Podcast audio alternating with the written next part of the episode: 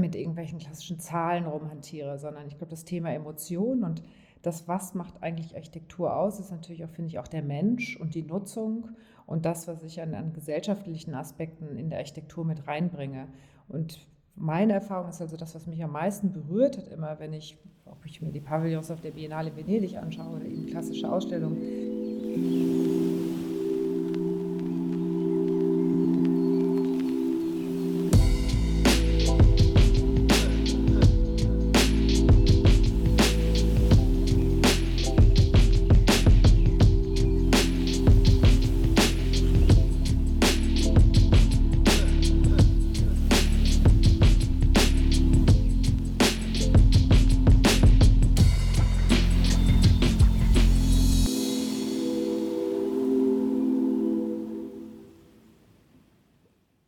Herzlich willkommen bei einer neuen Folge Architekten und ihre Marken. Und heute haben wir die Silke, Silke Neumann bei uns zum Gast von Büro N. Und die Silke und ich haben uns kennengelernt zum Thema ICC bzw. ICCC in Berlin.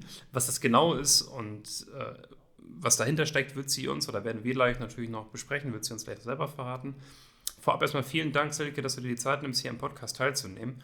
Und bevor ich jetzt zu viel vorwegnehme, ähm, Magst du dich vielleicht einmal vorstellen und einmal sagen, wer bist du, was machst du und wie bist du dazu gekommen, was du aktuell machst? Ja, sehr gerne. Max, vielen Dank erstmal euch auch für die Einladung. Ähm, tolles Format, was ihr auf die Beine gestellt habt und ich freue mich natürlich, dass wir dabei sind.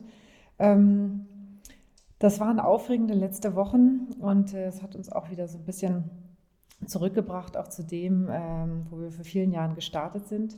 Also äh, meine Agentur hat sich äh, vor rund zwölf Jahren gegründet. Wir haben uns spezialisiert auf die Kommunikationsfelder Kunst, Architektur, Design und was wir nennen Other Things We Like, was viel mit Gastronomie zu tun hat, viel mit Reisen zu tun hat. Aber eigentlich geht es immer um kulturelle Themen ähm, und auch die Vernetzung und Verzahnung dieser verschiedenen Themen. Und ähm, wir sind eben eine Kommunikationsagentur, eine Beratungsagentur, die sowohl Storylines entwickelt für verschiedenste Kunden und Marken, die ähm, aber auch Nutzungskonzepte entwickelt und auch daraus hingehend PR-Konzepte schreibt und macht.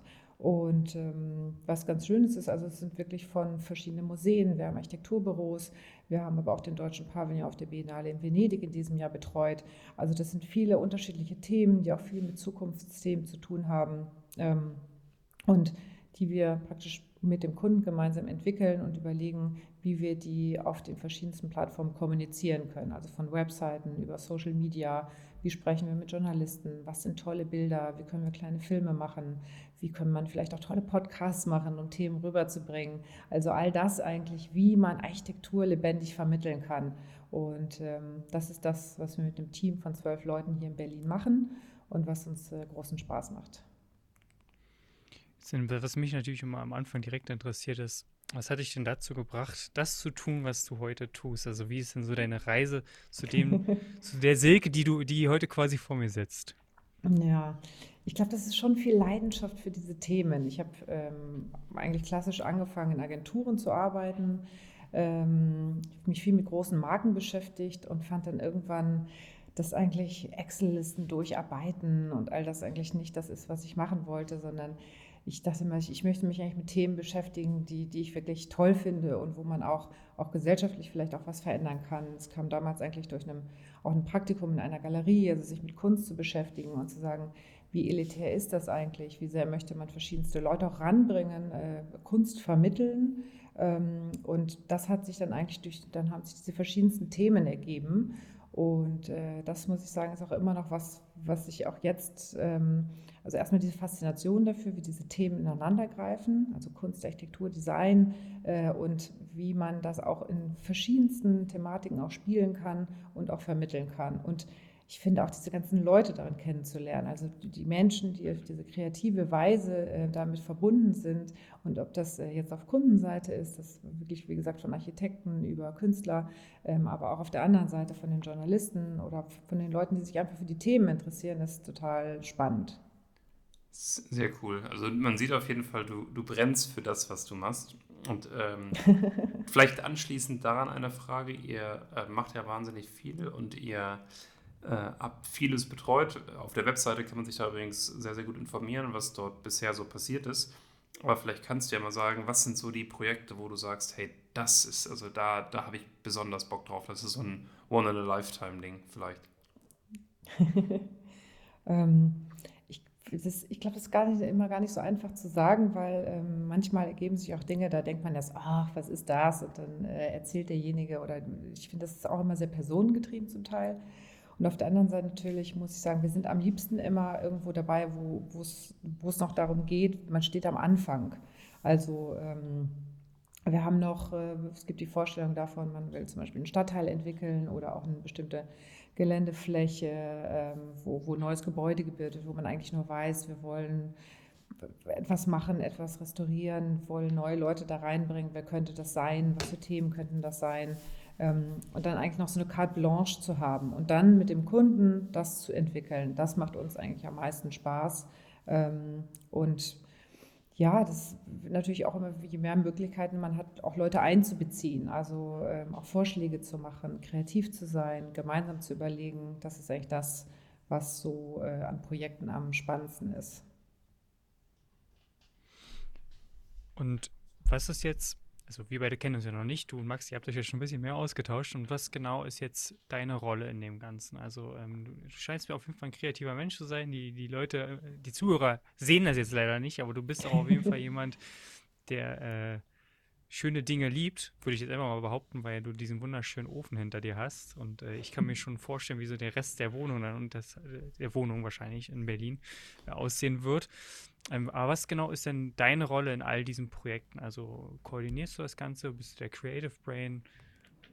Ja, ähm, nee, ich habe das Ganze ja gegründet und dann ist man natürlich immer eh äh, ganz anders involviert. Man, mhm. äh, genau, ich, ich freue mich natürlich auch, dass ich so ein bisschen entscheiden kann, äh, mit wem, wem, arbeitet man zusammen, in welche Richtung geht man. Und bin aber auch sehr froh, dass ich äh, mittlerweile mir so ein tolles Team aufgebaut habe. Wir haben eben ähm, diese einzelnen thematischen Units, die wir haben. Äh, da sitzt jeweils jemand drauf, der sich wahnsinnig gut damit auskennt. Also eine Architektur-Unit ähm, ist die Caroline Wolf, die also, also Architektin ist und sich damit auskennt. Ja, dann kommen auch aus der Kunst oder dem Design.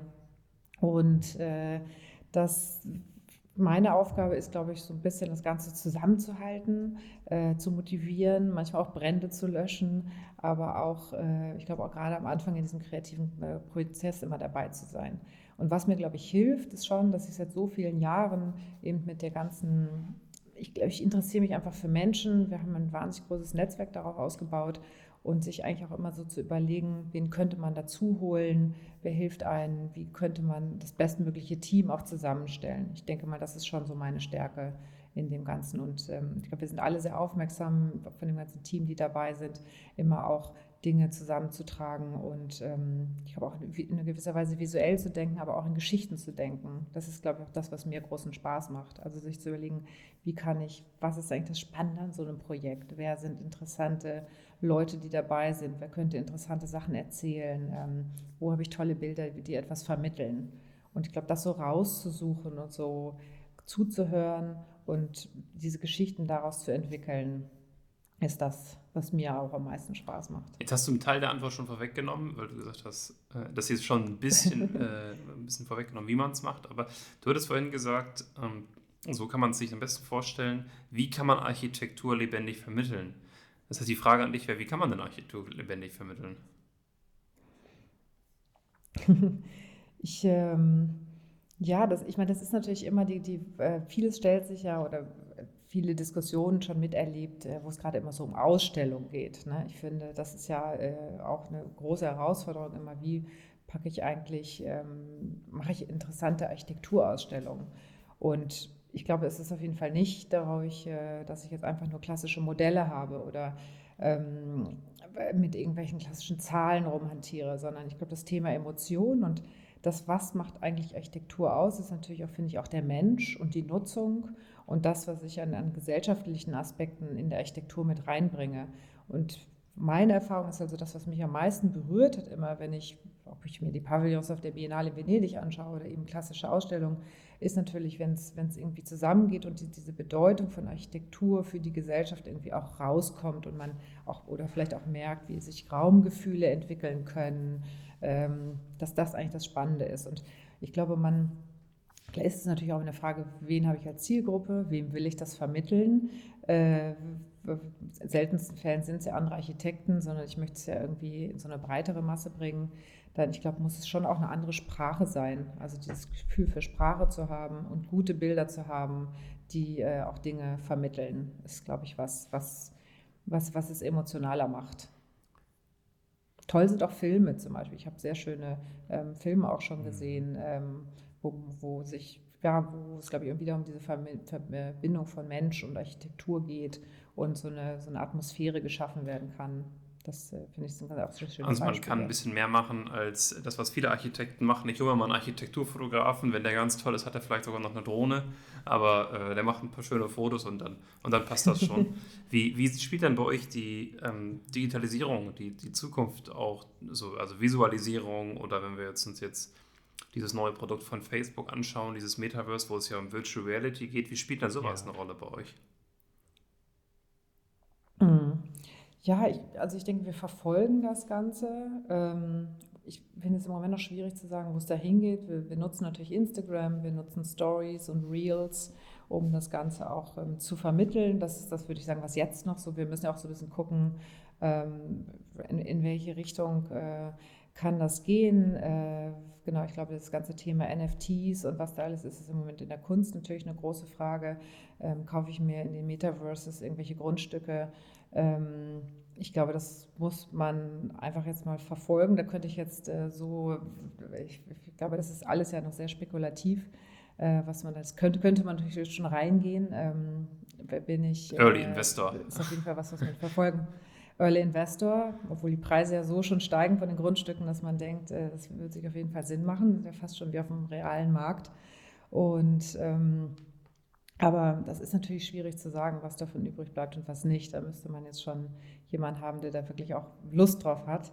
Ähm, ansonsten ist, glaube ich, ja, die Digitalisierung hilft uns natürlich stark in der Kommunikation, weil wir natürlich also von ich finde auch immer übergemachte Renderings nicht schön, aber es hat natürlich auch was, wenn ich jetzt äh, gut darstellen kann, eigentlich auch anschaulicher machen kann, wie etwas werden wird, wie es vielleicht auch in den Stadtraum passt, ähm, dass das auf jeden Fall etwas ist, was man auch auf jeden Fall bedenken muss. Und ich denke mal, gerade auch in diesen Zeiten, wo es vielleicht auch manchmal nicht einfach ist, auch zu reisen, Dinge zu erschließen, ähm, macht es natürlich auch Spaß, dass man Architekturen auch breit, einer breiteren Öffentlichkeit möglich machen kann. Also wenn jemand in Ecuador sich anschauen kann, wie eine neue Architektur in Berlin aussieht, ähm, finde ich das eigentlich sehr schön, weil es ja auch eine gute Inspiration ist. Ich finde alles gut, was eigentlich dazu inspiriert, dass man sich gute Architektur, ähm, also eine Anregung sein könnte, um äh, auch über das Bauen anders nachzudenken, in der qualitätsvollen Weise und nachhaltig zu bauen, äh, auch mit tollen Architekten und sich Sachen einfallen zu lassen, als diese klassischen Bunker, die man überall hinsetzt. Du hast es gerade so ein bisschen angesprochen. Das wäre eine Frage, die mir gerade so spontan gekommen ist, die mich echt interessiert. Was ist denn so eine Zukunftsvision vielleicht, wenn du dir so ein, so ein Utopia in deinem Bereich vorstellen könntest? Was wäre denn so eine Zukunftsvision, die du dir gerne wünschen würdest? Du meinst jetzt speziell für die Kommunikation oder, oder für die Architektur oder?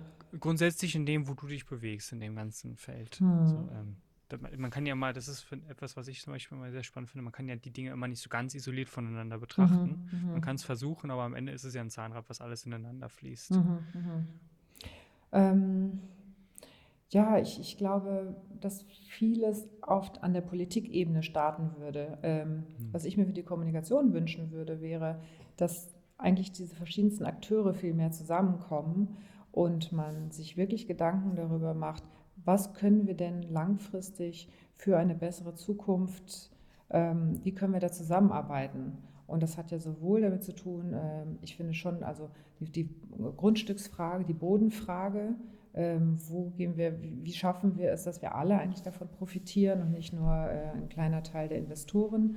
Wie schaffen wir es, eine Architektur hinzubekommen? Die kann ja auch, auch auf kleinerem Raum wahnsinnig interessant sein und schön sein. Aber dadurch, wenn sie auch nur investorgetrieben ist, dann wird es halt oft schwierig, dass es eigentlich ein ähm, schöner Wohnraum auch für, für alle möglichen verschiedenen Größen ist. Und ich glaube, dass die Architektur äh, und die Politik mehr zusammenkommen müssten. Und das wäre schön, wenn sich das eigentlich vielleicht auch durch die Kommunikation lösen würde. Aber das kann, das muss eine Lösung für die Zukunft sein, diese Bereiche zusammenkommen und es auch nicht nur die bösen Investoren gibt, sondern es gibt natürlich auch ganz spannende, tolle Investoren. Ähm, aber wie können die in diesen auch dieser, dieser für diese sehr zähen Verzahnung mit der Politik eigentlich, ähm, also auch unsere Erfahrungen, unsere Schnittstellen mit der Politik sind schon, dass diese interessensgetrieben, sehr langsame Mühlen. Ähm, und wie kommt man da zu einer guten Lösung? Das ist, glaube ich, eine, das ist eines der größten Herausforderungen, um wirklich was zu bewegen, um wirklich was, so ein Change Management zu haben. Meinst du, durch die neue Regierung, den neuen Koalitionsvertrag, gibt es da eine Bewegung? Oh, naja, ich meine, sagen wir mal so, Architektur ist ja jetzt auch nicht die schnellste Disziplin, äh, bis da Dinge gebaut werden und geplant. Und wenn ich mir jetzt anschaue, was jetzt umgesetzt wird, was vor, ich weiß nicht, damals noch mit Wovereit wahrscheinlich geplant wurde, das war äh, ist auch schwierig. Und durch, durch diese ja, Langfristigkeit, ähm, man wird es natürlich hoffen, aber ähm, ich denke auch nicht alles, was die Grünen vorschlagen, ist ja auch, geht in die richtige Richtung. Also man muss, glaube ich, gucken, ähm, was macht wirklich Sinn und nicht kurzfristige Lösungen setzen, sondern auch wirklich langfristige. Ja, ja das ist ja, ist ja auch ein bisschen so eine Glaskugel, äh, was davon dementsprechend im Endeffekt dann umgesetzt wird und was eben nicht. Hm. Ja, genau. Wir haben uns ja, ähm, und vielleicht kann man darüber den Bogen mal dahin schlagen, weil das finde ich ist ein wahnsinnig spannendes Projekt. Wir haben uns ja ähm, über wie ich im Eingangs auch schon gesagt habe, über äh, das ICC äh, kennengelernt und über euer Projekt dazu, an dem ihr mitgearbeitet habt. Vielleicht magst du ja mal einen kurzen Einblick geben, was ist das ICC überhaupt für die, die es jetzt zuhören, zum ersten Mal hören? Und was habt ihr dort gemacht? Was habt ihr da aufgebaut? Warum ist das so besonders? Na, ist doch ein mega spannendes Interview bis jetzt, oder nicht? Weißt du, was auch mega spannend ist? Personal Branding für Architekten. Denn damit machst du nicht nur noch mehr Umsatz und sparst gleichzeitig Zeit, Du arbeitest nur noch mit deinen idealen Traumkunden zusammen. Und das Beste, du ziehst die richtigen Mitarbeiter an. Und wenn sind wir doch mal ehrlich, das ist doch ein Thema für jeden von uns. Wenn du erfahren willst, wie du das Ganze für dich umsetzen kannst, dann schau in den Shownotes, buch dir einen kostenlosen 30-minütiges Gespräch mit uns. Und jetzt wünsche ich dir viel, viel Spaß beim Weiterhören. Ja, sehr, sehr gerne. Ähm, ich, ich muss fast, genau, ich gehe noch mal so ein kleines Stück zurück. Es sind, wir sind so in 2014. Äh, das ICC wird gerade geschlossen. Genau, ist schon so ein paar Jahre her. Und ähm, damals kam ein Investor auf uns zu. Es war so eine Zeit, wo, wo relativ viel auch gerade noch in Berlin auch, auch Investoren rumgeschaut haben, überlegt haben, wie können wir Kunst, Kunst nutzen, um praktisch in Gebäude reinzugehen, vielleicht auch unser Gebäude aufzuwerten. Und ähm, damals waren wir schon so ein bisschen fast müde davon, weil auch viele also erwartet haben, ach, jetzt mache ich mal eine Ausstellung da drin und könnte mal einen Künstler da reinbringen. Und ähm, wir damals aber meinten, ach, das hören wir uns jetzt mal an, weil meinten, nein, wir wollen euch unbedingt treffen. Und äh, dann kamen die zu uns und ähm, dann, äh, ja, wir wollen das ICC kaufen. Und wir so, was? Wahnsinn, das, dieses, dieses Raumschiff, äh, so, weil man sich natürlich vieles vorstellen kann, äh, aber so, so, so weit reichte unsere Vorstellungskraft damals nicht. Und ähm, dann fanden wir das aber sehr, sehr spannend, weil sie vorhatten eben, es war schon klar, dass sie gerne eine Kunst, Kunst künstlerische Nutzung wollten. Und äh, wir aber gesagt haben, wir würden auch da nochmal gerne einen Schritt zurückgehen und überlegen, wer könnte das denn sein? Ähm, und ich glaube, wir müssen über das Thema Kunst so ein bisschen hinausschauen, ähm, in welche Richtung könnte das gehen. Und haben damals äh, eine Reihe von Workshops aufgesetzt. Wir haben uns äh, mit der Architektengruppe Something Fantastic zusammengetan, ähm, dann noch mit dem Florian Heilmeier, äh, der als Architekturkritiker intensives Wissen hat, und der Julia Albani, die früher noch bei mir gearbeitet hat, die jetzt beim CCA in Montreal ist. Und haben über verschiedene Monate hinweg äh, mit verschiedensten Workshopsgruppen und Teams gearbeitet, um eigentlich rauszubekommen, wer sucht, würde auch zukünftig Räume suchen, äh, wer würde da reingehen. Und das waren wirklich von äh, unten in den Keller ein Kunstlager reinzumachen, über verschiedenste andere Nutzungsmöglichkeiten. Ähm, und wenn man sich jetzt anschaut, also man Genau, vielleicht auch nochmal zu sagen, was ist denn eigentlich dieses ICC? Ähm, ein Riesengebäude. Unbedingt mal googeln an der Stelle. Ähm, also äh, vielleicht mal kurz den Podcast pausieren und mal googeln, wie das aussieht, weil wenn man es noch nicht gesehen hat, dann muss man es einmal vorstellen. Ja. Und da live zu sein, mal kurz, sorry fürs Intervenieren, aber live zu sein, ist dann tatsächlich ja. nochmal krasser. Ja, total. Aber ich kann ja mal genau, wenn ich so, so ein paar Zahlen-Dropping machen würde, dann ja. sage ich also, okay, 200.000 Quadratmeter Bruttogeschossfläche, davon wurden 30.000 immer für Veranstaltungen genutzt. Es sind insgesamt 80 Seele. Davon, äh, also das, das Besondere ist eigentlich, dass es wie so eine, also man sieht die Außenhülle, diese silberne, die wirklich aussieht wie ein Raumschiff. Und da drin, das ist so das Herzstück, so Raum in Raum, befinden sich eben zwei große Seele. Äh, die so verankert sind, dass sie auch wirklich schalltechnisch isoliert waren und die bilden eigentlich das Herzstück. Und das und die beide und diese Säle kann man sich dieses Ding gar nicht vorstellen. Und ähm, die haben eben 3.000 bis 4.000 Leuten auch Platz geboten. Und der zweite Saal war eben mit einer Bühne, die sich auch hoch und runter schieben äh, äh, gelassen hat. Und wenn man die hoch hatte, war es ein Ballsaal. Und beide Säle wiederum konnten mit einer, sie waren mit einer Wand getrennt und wenn das hochgemacht wurde alles, hatte man eben für 9000 Leute Platz. Also Herr Karajan hat da gespielt zur Eröffnung und 9000 Leute haben vorher äh, zugehört. Und ähm, das war natürlich, wenn man sich so ein bisschen zurückversetzt, das war die Zeit, also das Ganze ist ja 79 fertiggestellt worden. Also wir hatten, die Mauer war äh, hochgezogen worden, der Osten fing an mit dem Palast der Republik, das Ganze äh, zu bauen und zu sagen, wir brauchen, wir brauchen hier auch eine Art von Kongresszentrum. Gleichzeitig hat der Westen natürlich mit einem Fernrohr da gestanden und gedacht, was machen die da, was bauen die da, wir gucken mal. Und ähm, das können wir größer, besser, schneller, wie auch immer machen. Und das war natürlich was, wo auch der Westen oder gerade West-Berlin immer isolierter wurde und natürlich man gesagt hat, wir, wir wollen eigentlich auch so eine, auch die politischen Leistungen zusammenziehen, wir wollen Kongresse möglich machen können. Und es war natürlich auch klar ein Stadtmarketing-Tool. Also es ist, hat auch damals viele Preise gewonnen und man wollte die internationale Welt dahin holen. Das sieht man auch jetzt noch. Es gibt diese Kongressstühle, die haben, glaube ich, insgesamt fünf, ähm, fünf Ausgänge für Sprachen. Also es gab auch immer überall in die fast ganz vielen Sälen findet man so Sprachübersetzerkabinen. Äh, man konnte sich da anstöpseln. Und äh, da kam die Welt zusammen. Also es war wirklich, ich, ich habe letztens noch in den Archiven äh, der Berlinischen Galerie, die haben den Nachlass ähm, von Ralf Schüler da liegen. Äh, da durfte ich mich mal durchwühlen und mir alles Mögliche anschauen, von Modellen über alte Bilder, Skizzen, wie da man damals noch Renderings gemacht hat, die ganzen alten Pressemitteilungen. Und äh, das ist wirklich faszinierend zu sehen, was da, wer da alles war. Und ähm, aus dieser Zeit äh, ist das natürlich noch auch, auch rübergezogen. So, und leider wurde das dann, äh, dann hat die Messe das auch übernommen und es gab anscheinend, also es gab schon immer die Vereinbarung, dass ein Teil, also der, die Stadt Berlin subventioniert dieses Gebäude, weil es hat sich noch nie in dem Sinne selber getragen, aber immer mit der Option, dass man sagt, die, die Leute, die in die Stadt kommen, die geben Geld aus für Hotel, für Essen, für sonst was. Dadurch holt man das eigentlich auch für die ganze Stadt auch wieder rein. Und ähm, irgendwann wurde das immer weniger. Ähm, da gibt es verschiedenste Spekulationen, denen ich mich jetzt nicht anschließen möchte, weil ich, ich weiß nicht, ich habe keinen Einblick in bestimmte politische Papiere, aber ähm, dass es auch in so einer gewissen Weise auch politisch gewollt war, vielleicht, äh, dieses, das nicht mehr zu unterstützen, dass die Messe Berlin äh, wie auch immer, wo auch immer diese Gelder hingeflossen sind und immer weniger eigentlich auch gesagt wurde, es ist rentabel, bis man dann sich entschlossen hat, von Politikseite aus und von der Messe aus, dieses Haus nicht weiter zu nutzen. Das war 2014. Seitdem her gibt es äh, sehr verhärtete ähm, Parteien, die sich gegenüberstehen, äh, weil einmal gesagt wird, die, die es gebaut haben, also ich habe auch den Herrn Oether getroffen, der hat damals für Krupp die ganze Konstruktion gemacht.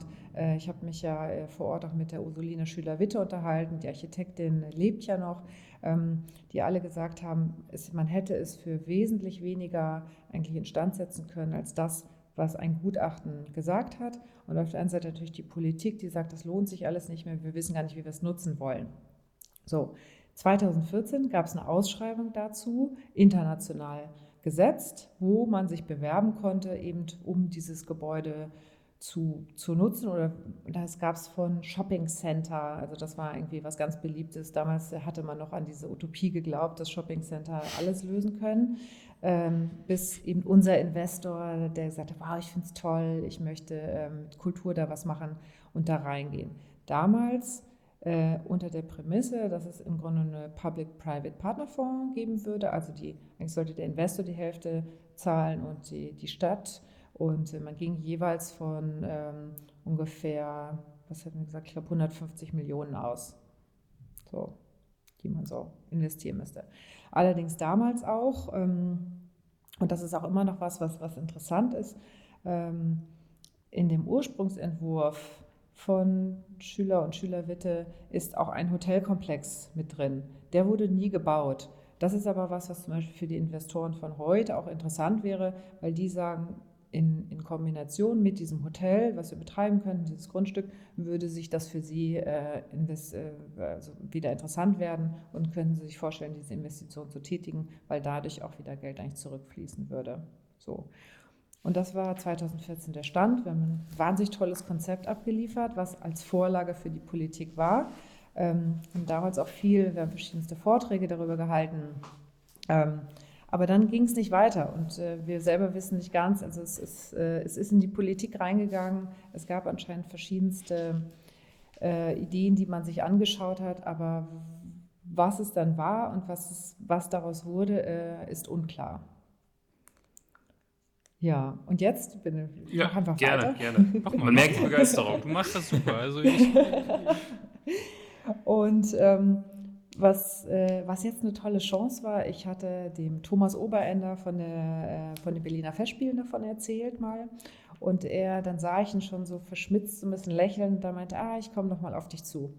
Und jetzt war es tatsächlich so, dass er es geschafft hat, äh, die Messe davor Berlin davon zu überzeugen, das seit langen Jahren leerstehende Gebäude zu nutzen für ein Festival, äh, das nennt, nannte äh, The Sun Machine is Coming Down und ganz in der Tradition eigentlich der Berliner Festspiele zu sagen, wir bringen Musik zusammen, Theater, Performances, Vorträge ähm, und wir öffnen dieses Haus, weil das, was Thomas Oberende auch interessiert, ist wirklich auch diese, wie man an verschiedensten Orten eigentlich Kultur auch zeigen kann, ähm, einem Publikum näher bringen kann.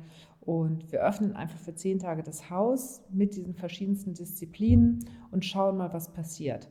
Und das Tolle ist, was er geschafft hat, ist eigentlich so, wie die Architekten das immer wollten, eigentlich dieses Haus erfahrbar zu machen. Und ich weiß nicht, ihr wart da beide?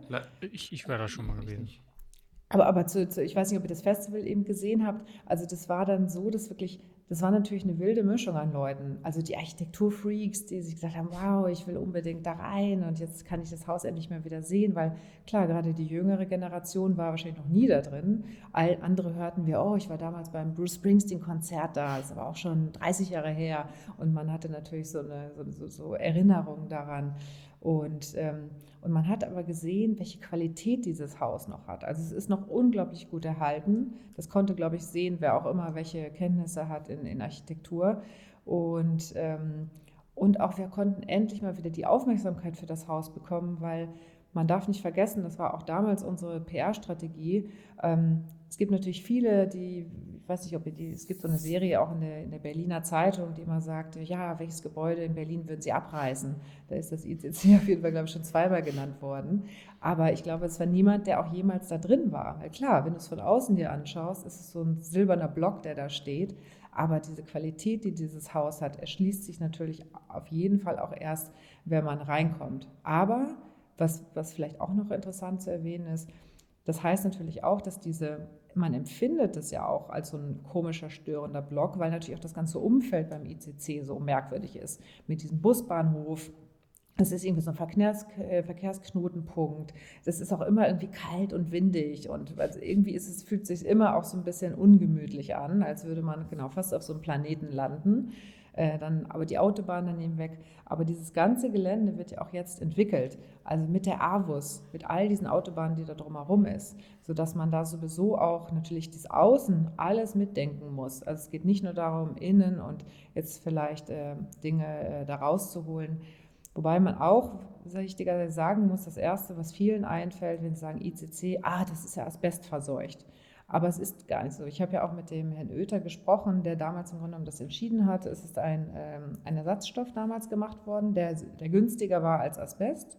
Ähm, und der ist da verbaut worden. Ähm, das heißt, es gibt eigentlich nur in kleinen Teilen wirkliche Asbestanteile und das wäre nicht das, das ist nicht das Problem des ICCs, sondern das Problem ist sicherlich eher die, die ganze Technik, die ganze Heizungsanlage und all das, was darunter rum ist. Hm. Ja, also sehr komplex, sehr, sehr groß, so, so, groß wie das Gebäude ist, sind eigentlich auch die verschiedensten Fragen, äh, die es darum gibt. Aber vielleicht findest du über den Podcast hier jemanden, der sich dafür interessiert und dann könnt ihr gemeinsam was Großes aufbauen. Ja, das Tolle ist ja, es gibt ja ganz viele Menschen und ich glaube, die, ähm, also es gibt ja so auch unseren Investor gibt es noch, der hätte auch noch Interesse, aber auch nur, wenn er dieses Mal das Gefühl hat, von der Politik wirklich ernst genommen zu werden und, äh, und auch mal Feedback zu bekommen auf das, was man da tut und eine Ernsthaftigkeit zu spüren, dass man da auch hinterher ist. Und es gibt ganz, ganz, das habe ich auch in meinen Recherchen herausgefunden, es gibt ganz, ganz viele tolle Ideen dazu. Nur das sind alles so Einzelpositionen und man müsste sich, glaube ich, mal in verschiedenster Weise zusammentun, ähm, um zu sagen, wir bilden jetzt eigentlich eine Gemeinschaft an Leuten. Das würden wir uns wünschen. Und das ist ja auch was, was wir mit diesem ICCC Berlin eigentlich ähm, erreichen wollen. Also eigentlich eine, eine Plattform wieder zu schaffen für den Dialog, wo Leute zusammenkommen und wir eine gemeinsame Möglichkeit haben, mit der Politik zu reden und äh, da was zu machen. Wir hatten zum Auftakt auch schon so einen kleinen, äh, also die Echt Plus hat eine äh, Veranstaltung gemacht im ICC, äh, wo sie auch darüber gesprochen haben, verschiedenste Leute eingeladen haben. Ähm, und das ist also hochspannend, ähm, eigentlich mal alle an einen Tisch zu holen. Und man würde sich wünschen, dass auch die Politik da viel mehr involviert ist. Spannend. Also ich, ich sehe schon, das ist ein, ist ein, Thema, worüber wir wahrscheinlich noch ein, zwei Stunden weiter sprechen können. Ähm, Gibt es noch, also wie gesagt, an der Stelle auf jeden Fall die, die äh, Aufforderung an jemanden, der zuhört und sich dafür interessiert, mit dir in Verbindung zu setzen. Und äh, vielleicht hat auch jemand andere Ideen, wie man die Politik dafür begeistern kann, äh, das Gebäude nicht dort ich sag mal so, dramatisch sterben zu lassen. Ähm, aber lass uns vielleicht nochmal zurückgehen ja. in Richtung der Kommunikation zur Architektur. Architekten sind ja oft, ähm, was das Thema Kommunikation angeht, sehr visuell geprägt. Ähm, das hatten wir schon mal das Thema. Ähm, bei dem Visuellen, wir hatten zum Beispiel einen Architekturfotograf hier in, äh, in dem Podcast. Vielleicht kannst du dir mal so ein paar Tipps mitgeben. Das machen wir auch ganz gerne, dass äh, Architekten, die hier zuhören, etwas für sich auch mitnehmen können. Wie kann man denn seine Architektur gut kommunizieren über verschiedene Kanäle? So einfach mal so ein paar Hard Facts äh, so mitgeben, die du vielleicht aus deinem Alltag gemerkt hast, hey, das funktioniert wahnsinnig gut und das macht viel Spaß. Ja, ich, ich glaube, dass es, dass es erstmal Sinn macht, ähm, sich zu überlegen, was die eigene Architektur eigentlich soll. Also nicht zu sagen, ah, das hat bei dem Gebäude gut funktioniert, dann wird es auch bei mir gut funktionieren, sondern sich, glaube ich, von Anfang an mal so zu überlegen, wen will ich damit eigentlich ansprechen, was, was will ich damit eigentlich wecken, wer bin ich eigentlich, was will ich mit meiner Architektur ausdrücken, ähm, um sich darüber eigentlich auch klar zu werden. Und dann glaube ich schon, dass Bild und auch Text, ich vielleicht wird auch bei den Architekten Text immer so ein bisschen unterschätzt, ich weiß es gar nicht so genau, aber auch ähm, irgendwie auch immer zusammengehören, weil das natürlich auch so eine, so eine Frage ist von, ähm, genau, wie, ja, wie, wie, wecke ich auch so eine so bestimmte, äh, ich muss gar nicht mehr Emotionen vielleicht wecken, aber Assoziationen mit meiner Architektur und ähm, auch vielleicht im Dialog erstmal rauszubekommen, was sind denn jetzt die wirklich tollen Details der Architektur. Ich glaube, dass das eigentlich rauszuarbeiten, ist das Materialität, ist das Nachhaltigkeit, also ähm, sind das Räume, also was ist das, was, was, was mich eigentlich ausmacht auch und was, was sind die Ideen, die im Entwurf gekommen sind. Meistens ist es ja ein Team von Leuten, die an Entwürfen mitarbeiten. Ähm, was haben die sich dabei gedacht und das rauszuarbeiten und das zu beschreiben, das ist, glaube ich, so das Wichtigste. Und auch immer zu mir, was mache ich denn anders als andere? Also das ist ja auch immer das, was wir gegenüber den Journalisten natürlich haben, dass wir immer ähm, ja, irgendwie zeigen müssen, der hat eine andere gute Idee gehabt äh, und das eigentlich zu vermitteln. Und das sowohl mit, mit Schrift als auch mit Bild. Oder Bewegtbilder auch, mhm. ne? Also so. Und wenn man Bewegtbild macht, sich auch wirklich, ähm, glaube ich, auch professionelle Hilfe auch zu holen, weil es natürlich das Thema Schnitt, Ton, wie bringe ich Dinge zusammen, mir auch zu überlegen, wer redet vielleicht äh, oder auch nicht, wer bewegt sich äh, oder, oder was passiert mit meiner Architektur, welch, welchen Sound habe ich damit drin, sind natürlich auch wichtige Aspekte des Ganzen, die bestimmte Dinge vermitteln innerhalb der Architektur. Mal so eine kleine Frage, die, die springt so ein bisschen außerhalb des Rahmens, aber die finde ich immer unglaublich spannend und äh, ist, ist immer so ein bisschen selbstsüchtig natürlich auch. Aber, und zwar, welche Person, welcher Mensch hat dich besonders inspiriert, beziehungsweise inspiriert dich vielleicht auch immer noch besonders? hm. Glaube, dass ich, ähm, ich glaube, ich kann das gar nicht an einem Menschen ausmachen, sondern aber es hat auch damit zu tun, wo wir vorhin schon mal waren, was macht meinen Job aus? Ich glaube, diese ganzen Menschen, die ich kennenlerne, also ich selber bin jetzt so ein, ich bin, bin so universal interessiert, sage ich mal. Und ich finde immer Menschen faszinierend, die so Nerds sind, die sich so auf so bestimmte Dinge eingeschossen haben. Und das sind dann aber auch oft wirklich Leute, mit denen ich eng zusammenarbeite, wo ich dann merke, ah, der guckt da nochmal ganz anders drauf, als ich das tue. Das kann aus der Kunst kommen, aus der Design, aus der Architektur. Der interessiert sich für bestimmte Stoffe oder Farben. Weißt du, manchmal finde ich ja, denn, wenn man Leute merkt, wie die so auf einmal so in so Farbspektren reingehen und mir dann der Dinge dazu erklären, ich denke, oh wow, es ist toll, es ist inspirierend. Mir selber fehlt es manchmal und finde aber toll, dass ich Menschen um mich herum habe, die das, die das tun. Und ich glaube, das, ist, das sind eigentlich die Menschen, die mich wirklich inspirieren. Ich habe eigentlich immer persönlich mit denen zu tun und merke, dass da so eine, so eine, so eine, so eine Nerdigkeit, Begeisterung für irgendwas ist, ähm, wo man nochmal ganz viel von lernen kann. Spannend. Also, also so Inselbegabung. Also das sind ja Menschen, die, die intensiv in eine Sache reingehen. Wo wir gerade beim Thema äh, genau. Inspiration sind, eine Frage, die wir auch im Podcast überstellen, weil wir ja beide sehr gerne lesen, äh, ist die Frage nach Büchern. Also welche Bücher liest du gerne oder welches Buch kannst du hier empfehlen? Vielleicht kannst du sogar auch ein Buch zum ICC empfehlen. Ich denke, dass es den einen oder anderen auch interessieren würde. Ähm, ja, es gibt zum Thema ICC tatsächlich ein Buch, das wurde von der Ursulina Schüler-Witte selber rausgegeben. Das hat sie geschrieben vor ein paar Jahren. Ähm, es gibt nicht viel dazu und ähm, das kann ich aber empfehlen. Das ist sehr, ähm, also sehr, sehr viel äh, gesagt, aber auch sehr viele Dinge noch drin, die die ganze Geschichte auch der Architektur erzählen, um das auch zu verstehen, in welchem Kontext das gebaut wurde und das, das wäre auf jeden Fall interessant. Was ich im Moment am spannendsten finde und wo ich auch, ähm, oder eines der Themen, es gibt eine, ich, ich habe im Moment viel in Athen zu tun und ähm, freue mich da gerade irgendwie öfters zu sein und habe da einen Künstler kennengelernt, ähm, der äh, einen eigenen kleinen Verlag gegründet hat, das nennt sich Cyclada Press. Und da in diesem Zusammenhang, das sind so ganz kleine Bücher, kosten unter 10 Euro und beschäftigen sich auch in Teilen eben äh, mit Architektur. Und die nächsten, die jetzt rauskommen, ist zum Beispiel, äh, das nennt sich Architecture of Healing, ähm, so, äh, wo es eigentlich darum geht, sich auch die alten Tempel anzuschauen, wie die ähm, damals schon mit dem, diesem Konzept von Heilen durch Schlaf und alles gearbeitet haben in der Architektur. Äh, ein anderer Titel ist äh, The Architect is Absent. Äh, da geht es um Cycladic Housing. Ähm, also so kleine, feine Bücher mit unglaublich schönen Illustrationen, also so eine gute Mischung aus Architektur und Kunst, Philosophie, Gesellschaft, ähm, die es in kleinen Reihen gibt und äh, genau jetzt gerade wieder auch neu aufgelegt wird und im Dezember wieder verfügbar ist. Spannend, also so gerade diese, diese kleineren Verlege, da erwartet man oft gar nicht, dass da so so besondere Bücher dann bei entstehen. Das hat man meistens gar nicht so auf dem Zettel leider. Ähm, oder wenn man einfach auch durch Bücher lesen Ja, geht. und da finde ich, genau, und gerade spannend finde ich, weil da eben verschiedenste Disziplinen auch wieder zusammenarbeiten. Also er kommt eigentlich aus der Kunst, dann gibt es aber Architekten, die da mitarbeiten und äh, und zum Teil auch zusammen reisen, äh, die Themen dann entwickeln und äh, dann schreiben. Und ähm, das finde ich ein ähm, sehr spannender Ansatz.